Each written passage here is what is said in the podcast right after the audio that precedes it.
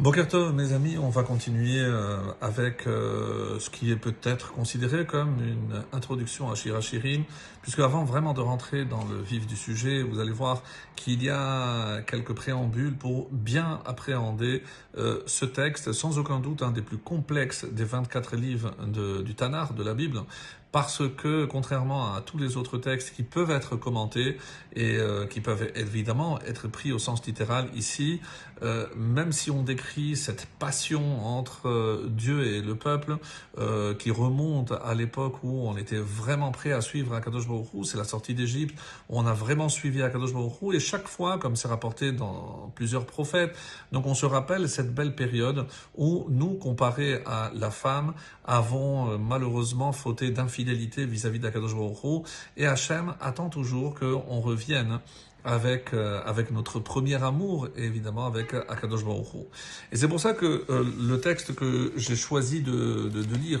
ce, matin, c'est euh, comme c'est marqué, Shanu Ivracha, c'est un passage de la Torah orale dans Masechet Yadaim, le traité qui s'appelle Yadaim, et qui nous dit Shanu Kol Shlomo Ha'amuri Beshir Kodesh Shalom Shalom.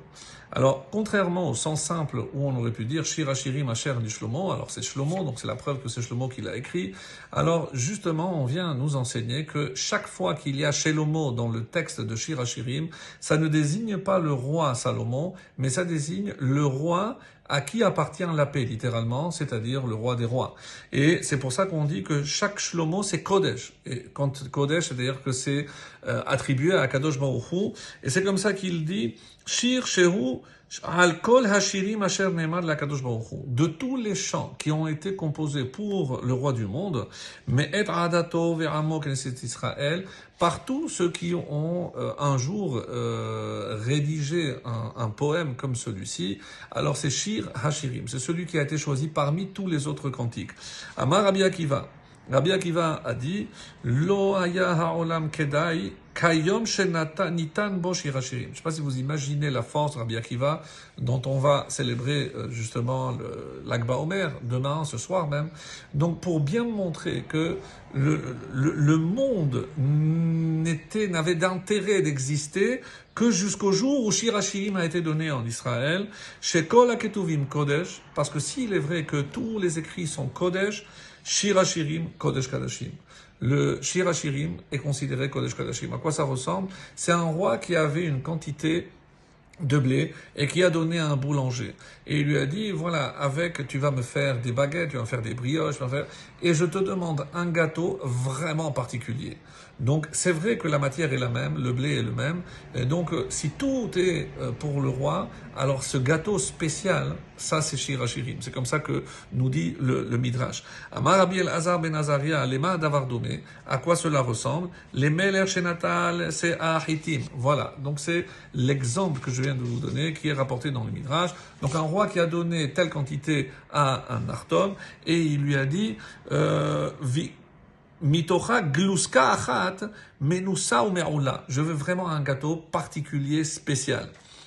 Car kolaketuvim kodesh, ainsi je peux dire que tous les écrits sont kodesh, évidemment qu'ils sont sacrés, mais shirachirim et kodesh kodeshim, shekulo, et ça, c'est important, c'est pour ça que j'ai rapporté ce texte-là, parce que qu'est-ce qu'il vient nous inspirer? Donc, avant même d'entamer un commentaire qui ne pourra pas être un commentaire, et c'est pour ça que le défi, et ce qui m'a tellement retenu euh, pendant si longtemps, c'est que la traduction, jusqu'à que je trouve une traduction qui fait... Euh, on va dire, euh, qui tient en compte le, le, commentaire de Rachi, parce que je ne peux pas traduire, même si dans l'exercice que nous allons, que nous, nous allons faire ensemble pendant les, les, les, jours et les semaines qui arrivent, donc on va donner une traduction certainement littérale, mais que je ne peux pas comprendre sans les commentaires de Rachi qui nous permettront d'apporter un autre éclairage, comme je l'avais dit euh, d'ailleurs hier, donc sans le commentaire de Rachi, encore une fois, avec tous les midrashim qui existent autour, mais alors que ce soit Rashi qui vienne le faire, c'est pour moi la meilleure des preuves qu'on ne peut pas faire en, autrement que de d'expliquer différemment de ce que le contenu littéral du texte laisse entendre. Alors, et c'est quoi le but de, de Shirachirim Shekulo Irat Shamayim vekibul ol malchut. C'est-à-dire tout le but de euh, c'est Yirat Shamaim, faire acquérir la crainte du ciel, Vekibul Hol Malchuto, et l'acceptation du joug de sa royauté. C'est-à-dire, donc pour bien nous faire comprendre, comme on a vu dans l'introduction d'hier de Rashi, que euh, il y a un but. Ce texte est Shi et Kodesh Kadashim.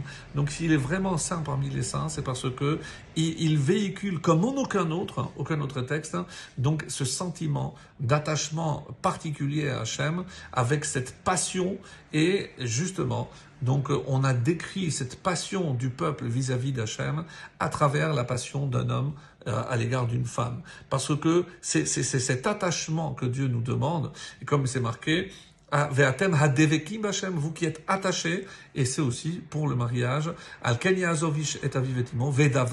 Donc cet attachement qu'on a à l'égard de notre femme, c'est l'attachement que Dieu attend de nous. Très bonne journée.